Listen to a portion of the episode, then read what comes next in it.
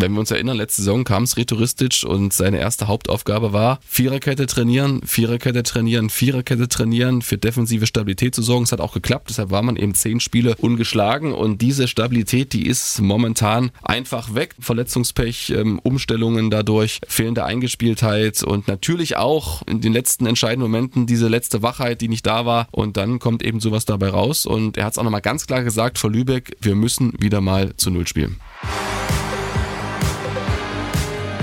Kurvenversteher, der MDR Sachsen-Anhalt HFC-Podcast. Wir sind zurück mit einer neuen Folge des Badkurvenverstehers und wer nicht weiß, wer wir sind, dem verraten wir es noch eben. Ich bin Marius Rudolf und mir gegenüber sitzt an diesem Mittwochvormittag Stefan Beitling. Hallo Stefan. Ich grüße dich. Du hast das Heimspiel des Hallischen FC am Wochenende gegen 1860 für den MDR kommentiert. Warst also Augenzeuge, als der HFC das erste Mal in dieser Saison zu Hause verloren hat. Wie war es für dich? Naja, also wenn ich arbeite, muss ich ehrlich sagen, und dann so eine Zusammenfassung schneide mit meinem Cutter, dann sind da wirklich relativ wenig Emotionen dabei.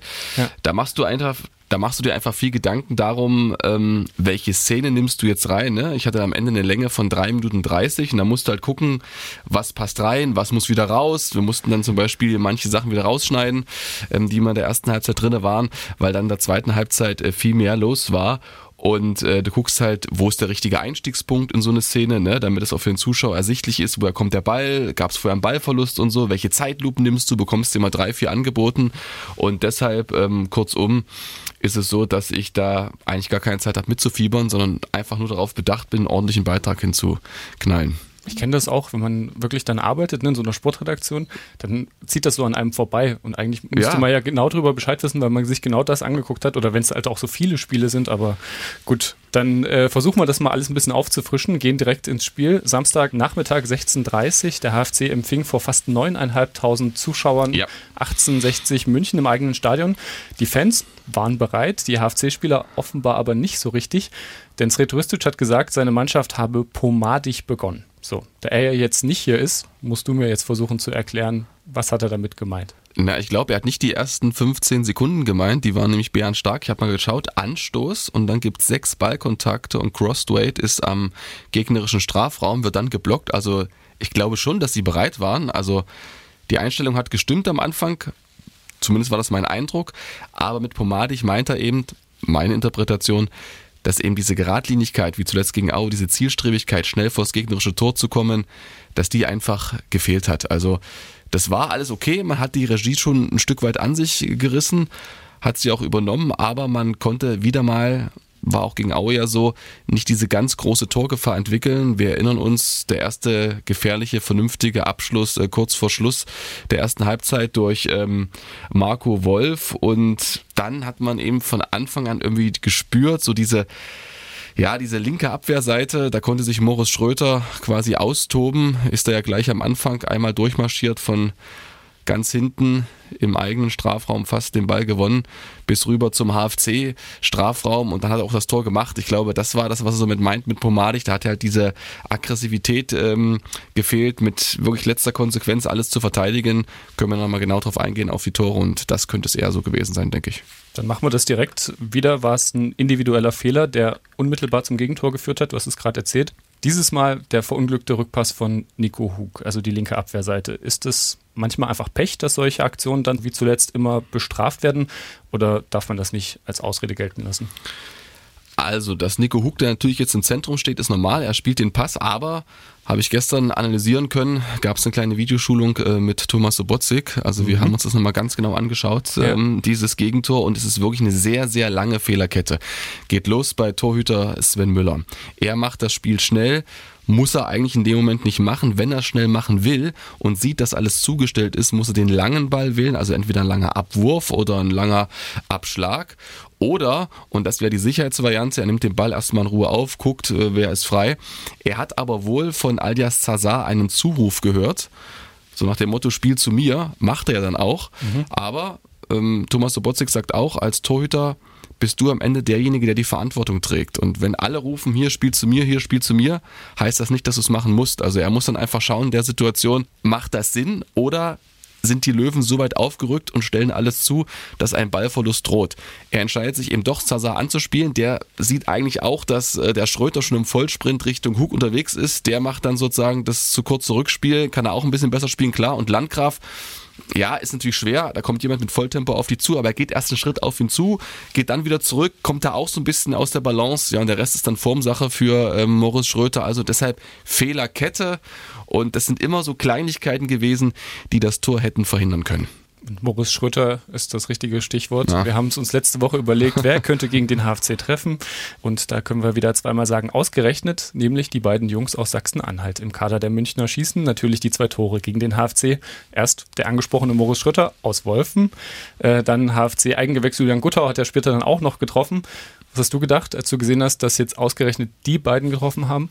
Also ich habe ehrlich gesagt sofort an Lübeck gedacht. Die haben nämlich vier HFC-Spieler ja, in ihrem Kader. Das ist richtig, ich habe auch schon so. geschaut. Und dachte, wenn die Statistik so weitergeht, dass jeder Ex-Hallenser trifft, dann gut Nacht. Zumal, ähm, also wir müssen es kurz sagen, ähm, bei Lübeck Redemann, Sternberg, Trinkut und Kastenhofer auch jetzt zuletzt zum ersten Mal gewesen im Kader. Gut, also ob die nun alle treffen, davon sind ja drei Abwehrspieler, glaube ich jetzt nicht, aber ähm, irgendwie musste ich dran denken an unsere Geschichte, weil wir es da vorher auch heraufbeschworen haben. Deshalb sollten wir es jetzt lieber sein lassen. Ja, für Julian Guttau war das Tor gegen den HFC aber natürlich was Besonderes. Es ist jetzt nicht das erste Mal, dass er gegen den HFC gespielt hat, nachdem er weggegangen ist, aber es ist das erste Mal nach seinem Abgang, dass er eben gegen den HFC getroffen hat. Und ja, er hatte danach auch bewusst nicht gejubelt.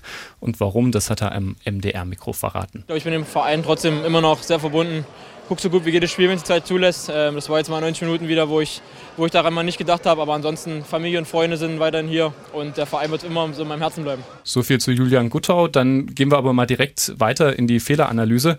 Sprechen ein paar Punkte an, die beim HFC gerade nicht funktionieren, versuchen Gründe für die aktuelle Lage zu finden.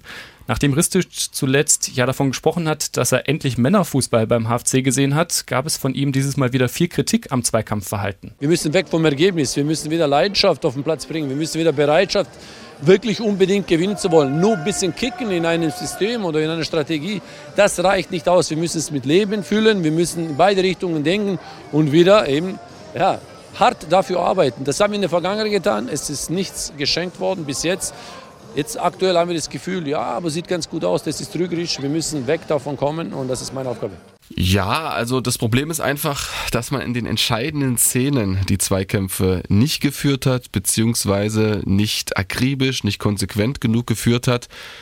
Es war ja nicht so, dass sie jetzt jeden Zweikampf verloren haben, ne? Also sonst wären sie gar nicht so weit in die gegnerische Hälfte gekommen und hätten da sich vor allem in Halbzeit zwei Chancen erspielen können aber wir haben es 1-0 angesprochen, beziehungsweise das 0 zu 1 und beim 0 zu 2 ist es ähnlich. Und ähm, wenn man sich diese Szene nochmal vor Augen führt, hat Halle eigentlich eine Überzahl 5 zu 2 und Thomas Sobotzek hat gesagt, wenn wir da dieses Bild anhalten würden und würden jetzt in einer Quizshow fragen, kann daraus ein Tor fallen, sagt er, würden 99 Prozent sagen, nee, niemals, aber es fällt halt trotzdem ein Tor.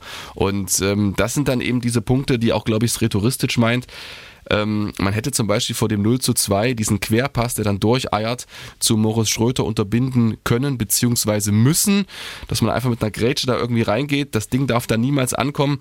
Dann hat es Landgraf natürlich schwer und insgesamt ist es in der Situation so gewesen, dass die Abwehr viel zu weit sich nach hinten hat fallen lassen. Das lag auch am Münchner Stürmer Zwarz, der da so Jelniecki ähm, ausgetrickst hat mit so einem besonderen Laufweg hin und her geschwappt. Dadurch ist er immer nach hinten weiter gerutscht und dadurch war die Abwehr weiter hinten viel zu weit hinten. Und das sind so Sachen, glaube ich, ähm, die er damit gemeint hat, dass einfach aus Situationen, aus denen niemals Tore fallen dürfen, welche gefallen sind. Und ähm, glaube, das hat er gemeint mit diesem Zweikampfverhalten. Also sind die Spieler da aus deiner Sicht wieder in alte Muster verfallen, äh, zurückgefallen? Ja, das ist äh, schwer zu sagen. Alte Muster, also klar, gegen Aue waren die beiden Gegentore, das 0-1 nach der Ecke auch nicht gut verteidigt. Ähm, da war Geiret einfach nicht explosiv genug im, im Rückwärtsgang, um seinen Gegner da zu stören. Und beim ähm, 2 zu 0 für Aue ähm, war es auch so eine unglückliche Abwehr von Tom Baumgart zu zentral der Ball. Klar trifft der Schwirten den Ball dann super, aber insgesamt sozusagen ähm, würde ich nicht sagen, dass sie da so in diese alten Muster zurückfallen. Sie, sie versuchen noch alles beim HFC. Ich war gestern beim, beim Training mit dabei, habe mir das mal angeschaut und ähm, da ging es auch wirklich darum, so war es mein Eindruck, eine gewisse Klarheit wieder reinzubekommen im Training. Da wurden so Passstaffetten geübt. Also ich war bei der Trainingsgruppe um Roberto Pinto dabei, hat also die Spieler in einem Kreis äh, aufstellen lassen. Mhm. In der Mitte waren äh, drei Kicker, zwei trugen ein weißes Leibchen und einer war quasi anspielbar. Und ähm, die Jungs außen drum drumherum sollten den Ball eben zirkulieren lassen und immer mal diesen freien Zehner im Zentrum quasi anspielen. Und ähm, da hat er immer wieder gesagt, klar spielen, einfach spielen, keine Hacke. Und da hat man auch gemerkt zum Beispiel, dass äh, Erich Berko da sehr viel mitgecoacht hat. Er war für mich da der lauteste in dieser, in dieser Szene, hat immer wieder Anweisungen gegeben. Auch Pinto hat gesagt, da muss wieder Leben rein, ihr müsst euch gegenseitig unterstützen. Also da hat man schon gemerkt, es war Dienstag, zwei Tage oder ein Tag war ja frei und es war sozusagen das erste Training wieder nach, den, ähm, nach der Pause. Da musste erstmal so ein bisschen Leben rein, ne? Mhm. also in die Kommunikation ja. vor allem. Und äh, du hast auch gemerkt, also der HFC will Fußball spielen. Das war auch in diesem gesamten Training. Am Ende gab es noch so ein kleines Turnier, war darauf angelegt, flach Fußball zu spielen. Also da wurden wirklich diese Abläufe geübt. Aber das Problem ist, du übst halt jetzt die Woche das eine aber dann ist das andere schon wieder so ein bisschen vergessen, vielleicht worauf es ankommt. Und ähm, das ist eben in der dritten Liga so. Du hast halt keine Champions League-Spieler, die eben ähm, in jedem, in jeder Eigenschaft sehr gut sind und dir eigentlich immer 99 oder 90 Prozent ähm, Fehlerfreiheit garantieren. Das ist eben nicht so in der dritten Liga und deshalb kannst du immer nur hier und da üben und auch rhetoristisch der Trainer, der weiß natürlich, woran es liegt, aber er weiß auch, wie schwer ist es, ja, wieder zurück in die Erfolgsspur zu finden. Wir hören mal seinen Ton. Viele Themen sind einfach nicht auf Knopfdruck zu lösen. Und, äh, uns fehlt nicht viel, das ist in der Tat so, aber das ist eben äh, ja, das Schwierigste, eben das zu herauskristallisieren, was ist jetzt einfach äh, wichtig für uns. Ja, das sagt äh, Sretoristic. Und er versucht ja auch wirklich vieles und das merkt man ja auch am Personal. Unter anderem Julian Eitschberger hat gegen 1860 sein Debüt für den HFC gegeben, durfte hinten rechts ran zum ersten Mal. Wie hat er seine Sache gemacht? Wie hast du ihn gesehen? Ja, ich muss kurz einen Satz noch sagen. Ähm, er muss ja auch weil Baumgart wieder verletzt gewesen ja. sozusagen vor dem Spiel. Ähm, zu Eitschberger sehr gut fand ich. Also nach sechs Sekunden sein erster Ballkontakt und der war richtig gut. Das waren perfekt getimter Pass und da hast du gesehen, wie du mit einer gewissen Passschärfe ein Spiel beschleunigen kannst. Das war die von mir angesprochene erste Szene. Nach äh, zehn Sekunden ist Crossway da vorm gegnerischen Strafraum auch von hinten klasse rauskombiniert, genau wie sie es im Training äh, am Dienstag auch äh, gezeigt haben, mit ähm, Anspiel, klatschen lassen, läufst durch und das war bei Eitschberger halt auffallend. Der hat unglaublich viel Dynamik und er kann halt mit seiner, weil er eben eine gewisse Passsicherheit schon hat, mit seinen jungen 18 Jahren kann er so ein Spiel eben beschleunigen. Und er hat offensiv äh, zwei sehr gute Chancen äh, herausgearbeitet. Einmal die Flanke auf Baumann, wo er nicht rankommt. Und auch defensiv war bis beim Gegentor, da hat er nicht aufgepasst, da rauscht Gutter an ihm vorbei, da muss er natürlich mitgehen. Ähm, hat er ähm, das sehr gut gemacht, also wirklich eine Verstärkung und er kann ja kicken, ne? hat ja auch ähm, gegen äh, Thomas Müller und Co., also gegen die A-Nationalmannschaft äh, im letzten ähm, Trainingsspiel noch unter Hansi Flick äh, sozusagen mit seiner U20 dagegen gespielt. Also der ist nicht umsonst ähm, U20-Nationalspieler, hat man also wirklich gesehen. Einer mit ganz, ganz viel Potenzial. Ja, also dadurch, dass Eitschberger dann gespielt hat, gab es dann aber auch wieder eine neue Viererkette in dieser Saison. Die neunte im neunten Pflichtspiel. Boah. Ich habe mir extra alle Startaufstellungen des HFC in dieser Spielzeit nochmal angeschaut. Aber ganz kurz, kurz, ganz kurz, sieben Saisonspiele plus ein Pokal macht doch acht. Zweimal Pokal. DFB-Pokal und Landespokal. Ah, sehr gut. Also ich habe die, ich ja, hab alle, ja. alle Pokalspiele mhm. mit reingenommen. Stimmt. Mhm. Landespokal, klar, da wurde mhm. auch, da durfte er dann auch mal Vollert spielen. Also da, mhm. ne, das ergibt sich dann natürlich auch, aber trotzdem neun in neun ist schon wirklich besonders. Also es gab immer mindestens eine Änderung. Ja, das stimmt. Natürlich mhm. haben dann auch mal drei gleiche zusammengespielt äh, oder drei über mehrere Spiele oder wurde vielleicht mal nur links oder nur rechts einer ausgetauscht, aber man kommt wirklich auf neun unterschiedliche Abwehrformationen beim HFC und ja, das kann ja irgendwie auch nicht funktionieren, oder? Das macht die Sache auf jeden Fall nicht leichter und ähm, wir haben das ja beobachtet, wie wichtig das ähm, rhetoristisch ist, dass eine gewisse Eingespieltheit da ist, dass die Spieler die Abläufe kennen, dass die Automatismen greifen. Bei der Innenverteidigung Landgraf, Niedfeld, daran hat er nie gerüttelt. Auch als es Kritik gab, gerade gegen Ingolstadt und so, als viele gesagt haben, Mensch, der ist doch zu klein, der Landgraf verliert halt die Kopfballduelle oder gegen, ähm, gegen Duisburg war das, gegen Sebastian May und so. Er hat dran festgehalten und auch Thomas Sobotzig hat immer gesagt, einspielen, einspielen, einspielen. Das muss jetzt wieder aufgebrochen werden, weil Landgraf verletzt ist. Und klar, wenn du sozusagen eine eingespielte Viererkette hast oder auch eine Dreierkette, hat man zuletzt äh, unter Thorsten Siegner an dieser Sensationssaison, als äh, der HFC am Ende Platz 4 belegte. Da hat es am Anfang wunderbar funktioniert. Mhm. Da gab es eben diese Eingespieltheit. Ja, und wenn die nicht da ist, dann ähm, muss man sich immer wieder dran gewöhnen. Und man sieht es ja auch beim, beim 0 zu 2. Also ich hatte es kurz angesprochen, ähm, Jelnicki Jelnicki, so rum, Nitzki. Thomas Sobolczyk hat es mir auch gestern noch mehrmals gesagt. Ich habe es auch wirklich eingesprochen. Man spricht nämlich in Polen das ähm, CK auch Ski. So, Jelnicki hat also, da er sich auch so ein bisschen von Zwarz, von seinem Laufweg so ein bisschen abbringen lassen, hätte dann die Abwehr weiter nach vorne schieben müssen. Die orientieren sich natürlich an ihm, damit sie eine gewisse Abseitsfalle aufbauen.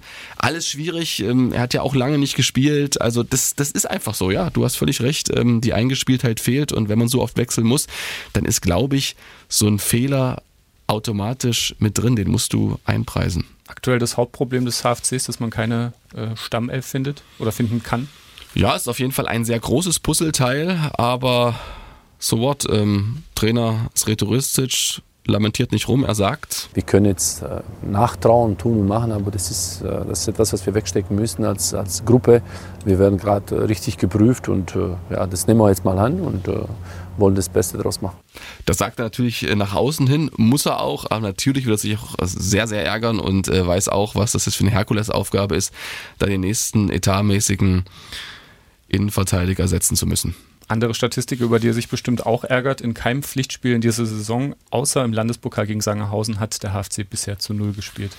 Richtig, und ähm, wenn wir uns erinnern, letzte Saison kam es retouristisch und seine erste Hauptaufgabe war, Viererkette trainieren, Viererkette trainieren, Viererkette trainieren, für defensive Stabilität zu sorgen. Es hat auch geklappt, deshalb war man eben zehn Spiele ungeschlagen und diese Stabilität, die ist momentan einfach weg durch die Gründe, die wir angesprochen haben, Verletzungspech, ähm, Umstellungen dadurch, fehlende Eingespieltheit und natürlich auch ja, in den letzten entscheidenden Momenten diese letzte Wachheit, die nicht da war.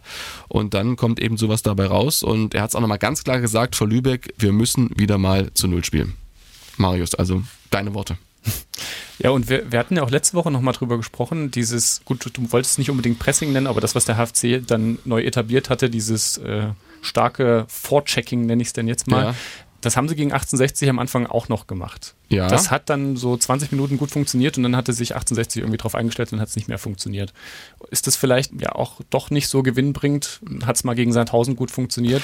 Na, ich glaube einfach, dass ähm, 1860 das sehr genau angeschaut hat, dieses Spiel gegen Aue, als Halle das wirklich gut gemacht hat mit diesem Vorchecking und hat sich einfach ähm, drauf eingestellt. Ne? Also die haben dann auch äh, einfach lange Bälle gespielt haben dann dieses, diese erste Pressinglinie, wie es so schön heißt, überspielt und damit war das verpufft. Und dann hat man eben gesehen, dass mit Morris Schröter, der immer wieder gesucht wurde, auf der rechten Seite ein extrem schneller Spieler da war und da musste Halle auch ein bisschen vorsichtiger sein. Gerade nach dem Gegentor ist allen klar geworden, ui, also unsere linke Abwehrseite, die ist nicht so und deshalb musste dann auch äh, Wolf und Hug gehen, die linke Seite zur Halbzeit dann komplett ausgewechselt.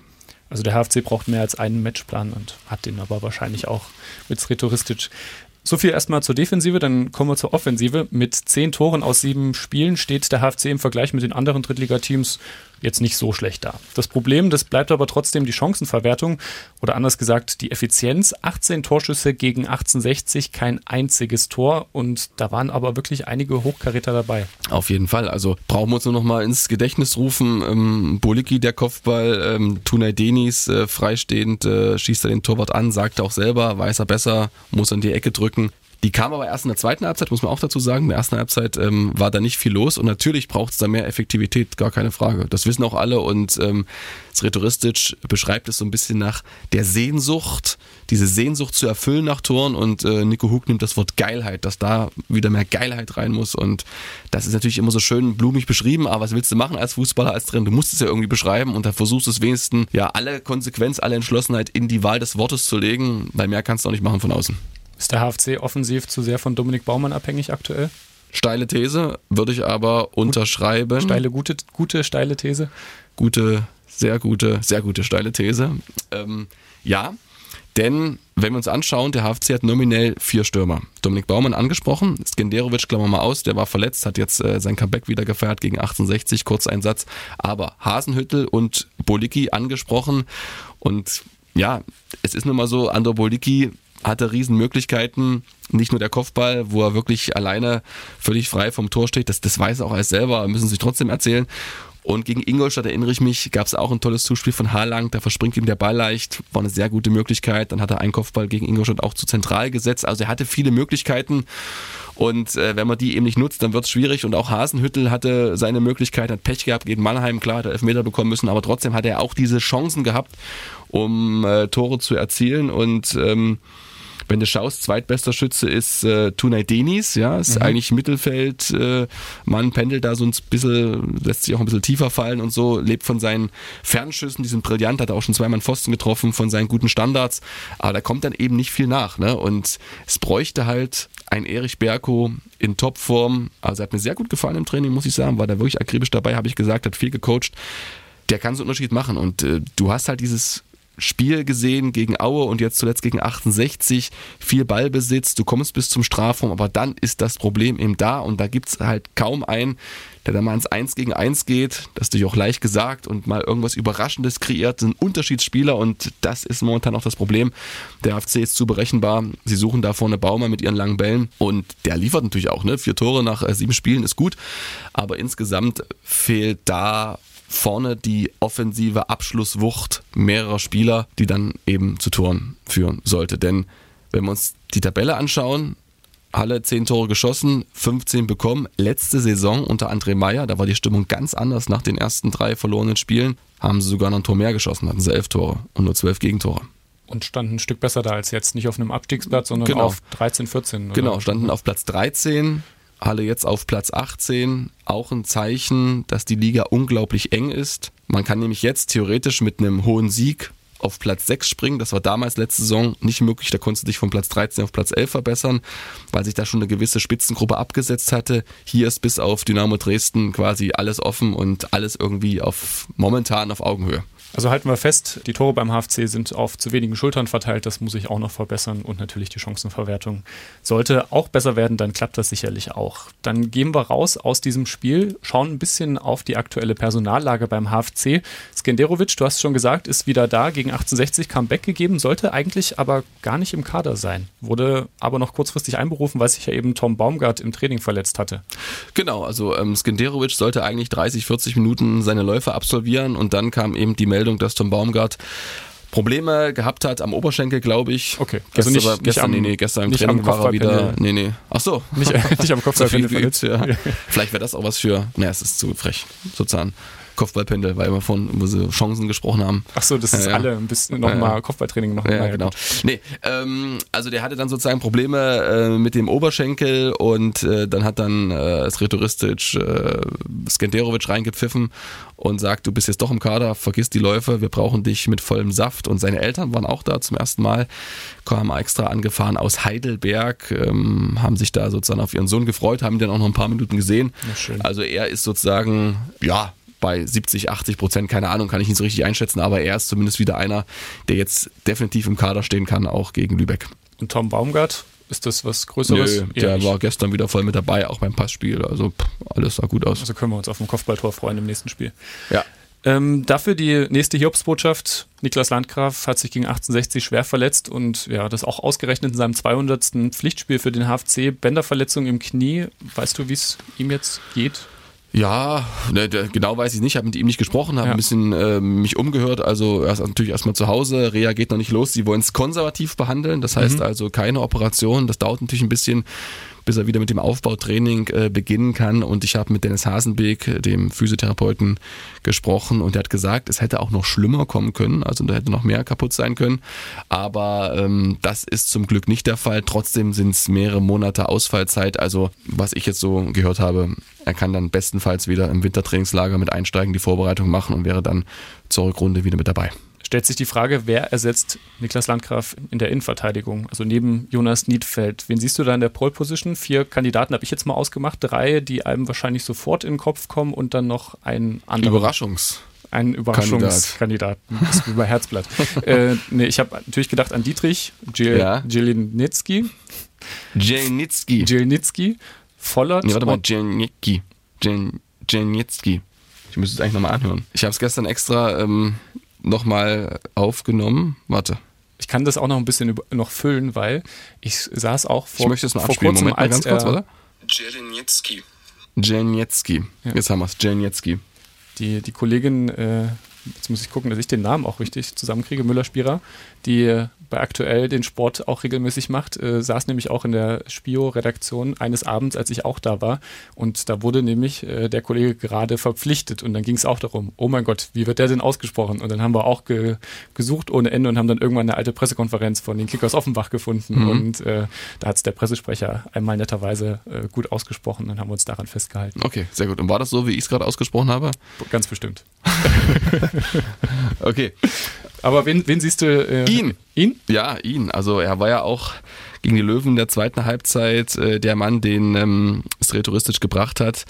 Und ähm, ich glaube, er wird es werden. Also ähm, Dietrich Klar ist Innenverteidiger, hat ähm, gegen Duisburg auf der Linksverteidigerposition gespielt. Ähm, glaube ich nicht. Also ich glaube trotzdem, dass äh, Nico Hug auch trotz seiner schwachen Halbzeit wieder den Vorzug erhalten wird. Ich weiß es natürlich nicht. Ähm, Vollert ähm, ist ja Papa geworden, müssen wir auch mal gratulieren, ne?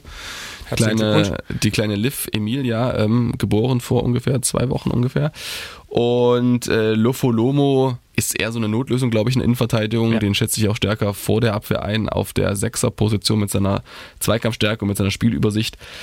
Ja, deshalb glaube ich, läuft es auf äh, Sebastian Dzieniecki heraus der auch ähnlich wie Enrique Lofolombo, glaube ich, sehr unangenehm zu bespielen ist. Ja, das ist das. Ähm, also da äh, tut es dann auch, glaube ich, schon mal weh. Als ja, also der ist auf jeden Fall eine richtige Kante, ähm, hat sich damals in Offenbach ja, schon ein sehr gutes Standing erarbeitet, war Kapitän, sehr guter Spielaufbau mit seinen langen Diagonalbällen, das macht er sehr gut, äh, sehr kopfballstark, aber, haben wir glaube ich schon mal erzählt, war ja im Sommer mehrere Wochen krankgeschrieben, hat dann nur bei der zweiten Mannschaft ähm, von Offenbach mittrainiert und hat also wo ich noch Rückstand hatte mit John Brandes, dem Athletiktrainer, in den letzten Wochen auch extra Einheiten absolviert, um mhm. da fitnessmäßig wieder ein bisschen aufzuholen. Aber ganz in Topform ist er natürlich noch nicht.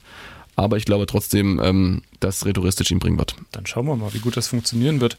Kleine positive Kunde gab es auch noch von Marvin Ajani. Der hatte ja nach dem Spiel bei HFC TV gesagt, dort habe ich es gehört, dass es sehr gut bei ihm vorangeht und er darauf hofft, zumindest bald mit dem Aufbautraining beginnen zu können.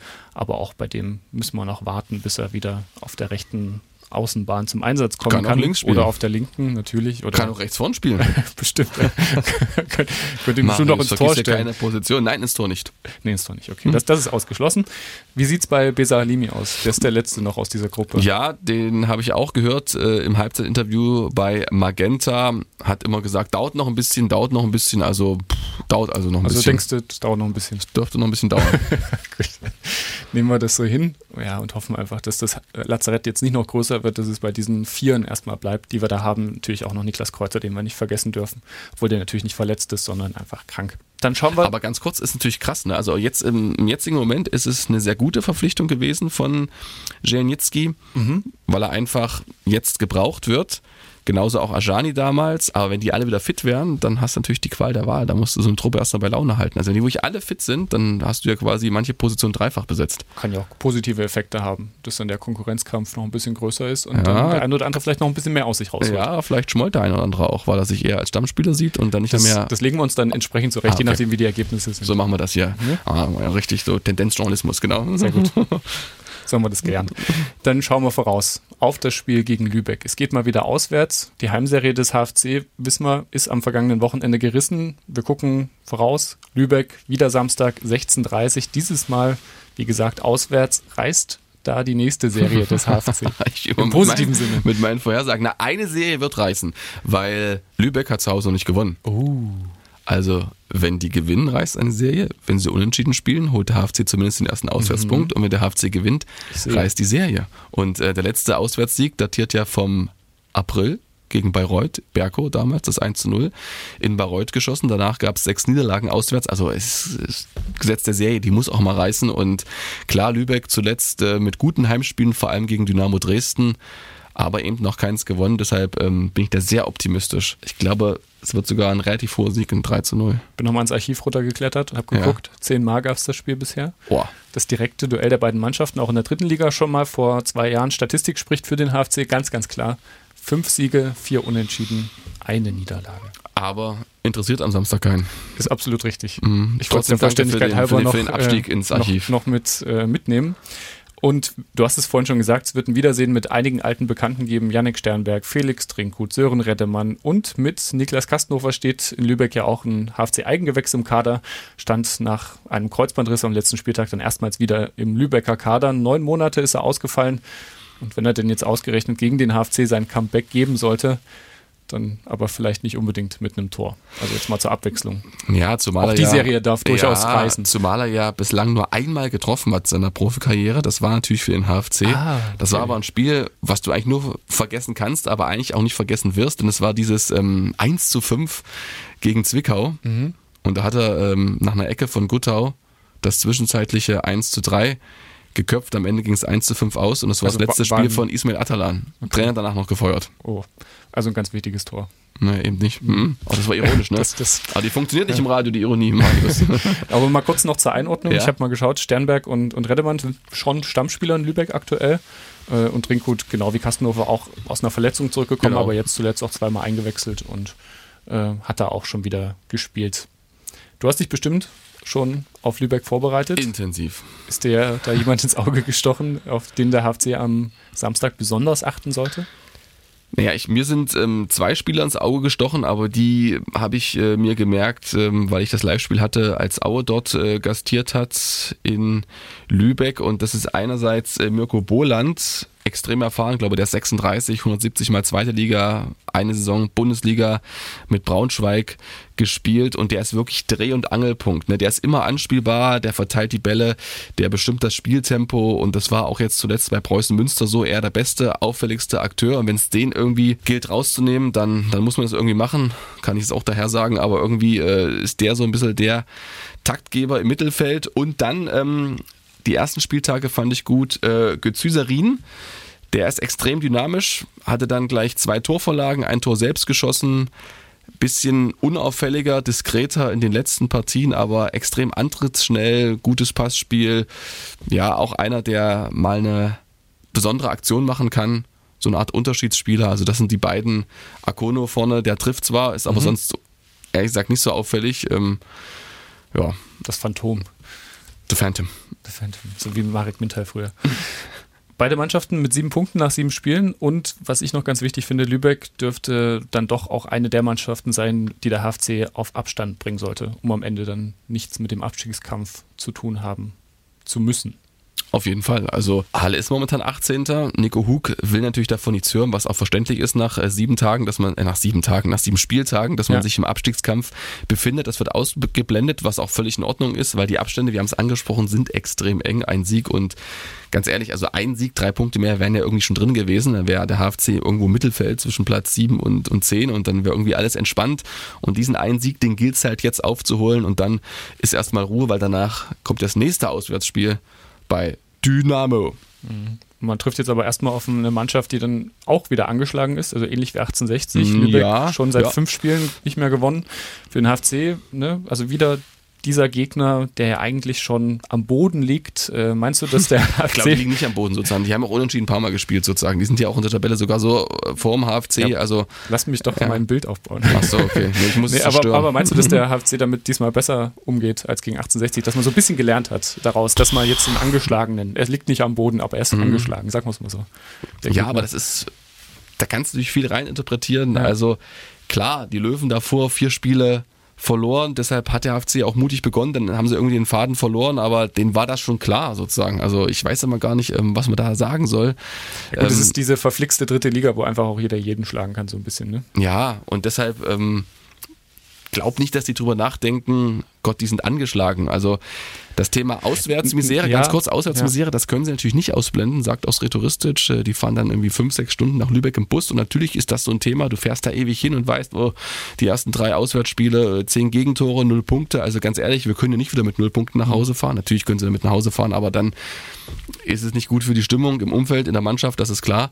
Aber ähm, dass sie jetzt dran denken, Gott, die sind angeschlagen, Lübeck, nee, das, das, das glaube ich nicht. Also entscheidend wird sein, dass die Mannschaft wirklich wieder auf der Höhe ist und diesen Gegner akzeptiert, wie er ist, ob angeschlagen ist oder nicht angeschlagen, ob Tabellenerster oder Tabellenletzter. Also so muss es einfach angehen. Ich denke manchmal, das kann man auch taktisch für sich nutzen, wenn die vielleicht ein bisschen verunsichert sind. Das merkt man ja dann doch schon. Dann dass klappt du früh nicht alles am Anfang. Genau, mhm. dass du früh schon mal versuchst, ähm, ja, giftig zu sein, mhm. da das ein bisschen für dich zu nutzen. Da gibt es ja taktische Kniffe. Da bin ich jetzt nicht der Fachmann, dass man da eher äh, mal so ein bisschen rangeht und die jetzt gar nicht erst wirklich so dieses ins Spiel kommen lassen. Dass man das so ein bisschen vermeidet, das dachte ich eher, dass man vielleicht so diese Cleverness dann aufbaut ähm, und vielleicht gegen Lübeck dann früh einfach ein Tor schießen, fertig. Ja, klar. Also man muss dazu sagen, Lübeck ist ähm, defensiv auch sehr stabil. Die haben erst ähm, neun Gegentore. Ja, aber bekommen. offensiv auch nicht so. Nee, ja. also sie sind sehr effektiv vorne. Oder eigentlich auch nicht, weil Chancen hatten trotzdem mehr als äh, die sechs Tore, ja. die sie geschossen haben. Ja, also zumindest, Machen wenn du auf die St Statistik guckst, ja, dann könntest du denken, ja. okay, man kann wirklich so ein bisschen äh, sie versuchen zu beschäftigen und ich glaube auch nicht, dass der HFC groß von seinem Spielstil abweichen wird, wobei natürlich diesen Ton, den wollte ich eigentlich noch spielen, habe ich jetzt vergessen, ähm, der war auch so ein bisschen mit einem Augenzwinkern gemeint äh, von Jonas Niedfeld nach dem Spiel, wo er gesagt hat oder als er gesagt hat, äh, wir sollten vielleicht wieder mal Scheißfußball spielen ja. und äh, trotzdem erfolgreich sein. Aus Rhetoristisch hat gesagt, vielleicht spielen wir nicht den schönsten Fußball und vielleicht ist es auch einfach so, dass man ähm, bei einem Heimspiel Lübeck erstmal was anbietet, ja, und äh, einfach mal die das Spiel machen lässt und vielleicht auch mal auf einen Konter hofft, weil wenn Platz da ist, das hat der HFC oft gezeigt, dann können sie ihre technische Qualität ausspielen, dann kann Denis einen guten Pass spielen, auch Geiret, ähm, da ist dann auf jeden Fall eine gewisse Möglichkeit da. Vielleicht ist das auch die Strategie, weil sie haben genau den Druck und äh, eben nicht anlaufen, sondern erstmal abwarten, nicht schön spielen und so ein dreckiges 0-1 erzielen wie im April gegen Bayreuth. Mhm. Und dann hast du vorne ja auch noch zwei schnelle Außen, die da auch noch was machen können. Wie geht's aus? Ich habe gesagt, Halle gewinnt 3-0. Hast du gesagt? Habe ich gesagt. Okay. So hörst ja, du mir ich, zu. Ich müsste, ich müsste, mhm. Wir müssten hier mehr miteinander sprechen. Ja. Gut, dann schauen wir am Wochenende gespannt nach Lübeck und nächste Woche noch gespannter nach Dresden. Du hast es schon angedeutet, englische Woche. Ja. Der HFC, ja, dann in Dresden auch wieder Auswärtsspiel, 19 Uhr am kommenden Mittwoch. Also gleich zwei Chancen, die Auswärtsserie zu brechen. So muss man rangehen. Gut, dann sind wir durch für heute. Damit war es das zumindest inhaltlich für diese Folge. Ich habe diesmal noch zwei Hinweise zum Schluss. In dem einen geht es um mich, ganz uneigennützig. Ich verabschiede mich jetzt äh, nämlich erstmal für zwei Monate in die Elternzeit. Ende November bin ich dann wieder zurück nach dem Heimspiel des HFC gegen Saarbrücken. Das ist jetzt aktuell der Plan. Der Podcast, der geht in den nächsten Wochen aber trotzdem weiter. Stefan wird hier weiterhin mit seiner HFC-Expertise glänzen und mindestens eine altbekannte Stimme des Podcasts wird hier in der Zeit auch wieder zu hören sein. Spielerinterviews sind auch geplant. Ihr könnt euch also auf schöne Folgen freuen und ich freue mich auch drauf, wenn ich dann wieder mit dabei sein darf. Also Ende November dann, ja? Genau, Kann das ist der Plan. Rechnen, genau. dann, dann, bin ich wieder aus äh, den elterlichen Pflichten etwas befreiter. Okay, verstehe. Und meinst du, wird das anstrengender, Elternzeit als äh, Podcast als vorzubereiten? Podcast machen? Ich glaube ja. Hm. Aber auch schöner vielleicht. Ja. Müssen wir ehrlich sein. Das sicherlich auch. genau. Aber es wird, wird, mir wahrscheinlich trotzdem fehlen, äh, sich da immer mal so ein bisschen rausziehen zu können und sich dann einfach auf Fußball äh, zu konzentrieren. Das ist schon echt eine, ein schönes Geschenk auch, neben dem Kind, was natürlich das größte, das stimmt, tollste das Geschenk stimmt. Ja, du kannst also, immer was schreiben, das ist ja nicht verboten. Du kannst äh, Kommentare genau, schreiben in unserer ja, Facebook-Gruppe. Das ist gut. Oder Aha. ich schicke euch dann äh, Hörermails. Ja. Sowas. Von meinem mhm. privaten Account. Ja. Genau. Das mache ich. Gut, dann sind wir durch für heute. Der zweite Hinweis, ihr kennt ihn, ist für eingefleischte Hörer des Badkurvenverstehers nichts Neues. Für alle, die es bisher noch nicht getan haben, gilt wie immer, gerne diesen Podcast abonnieren bei Apple, bei Spotify, in jedem Podcatcher eurer Wahl. Fast überall sind wir zu finden, genau wie auf unserer Homepage mdr.de. Und außerdem gibt es natürlich die von Stefan angesprochene Facebook-Gruppe, die heißt auch Badkurvenversteher. Dort könnt ihr sehr gerne beitreten und mit uns über den HFC diskutieren. Und damit möchte ich mich auch dieses Mal bedanken fürs Zuhören und bis zum nächsten Mal. Ciao, ciao. Badkurvenversteher, der MDR Sachsen-Anhalt HFC-Podcast.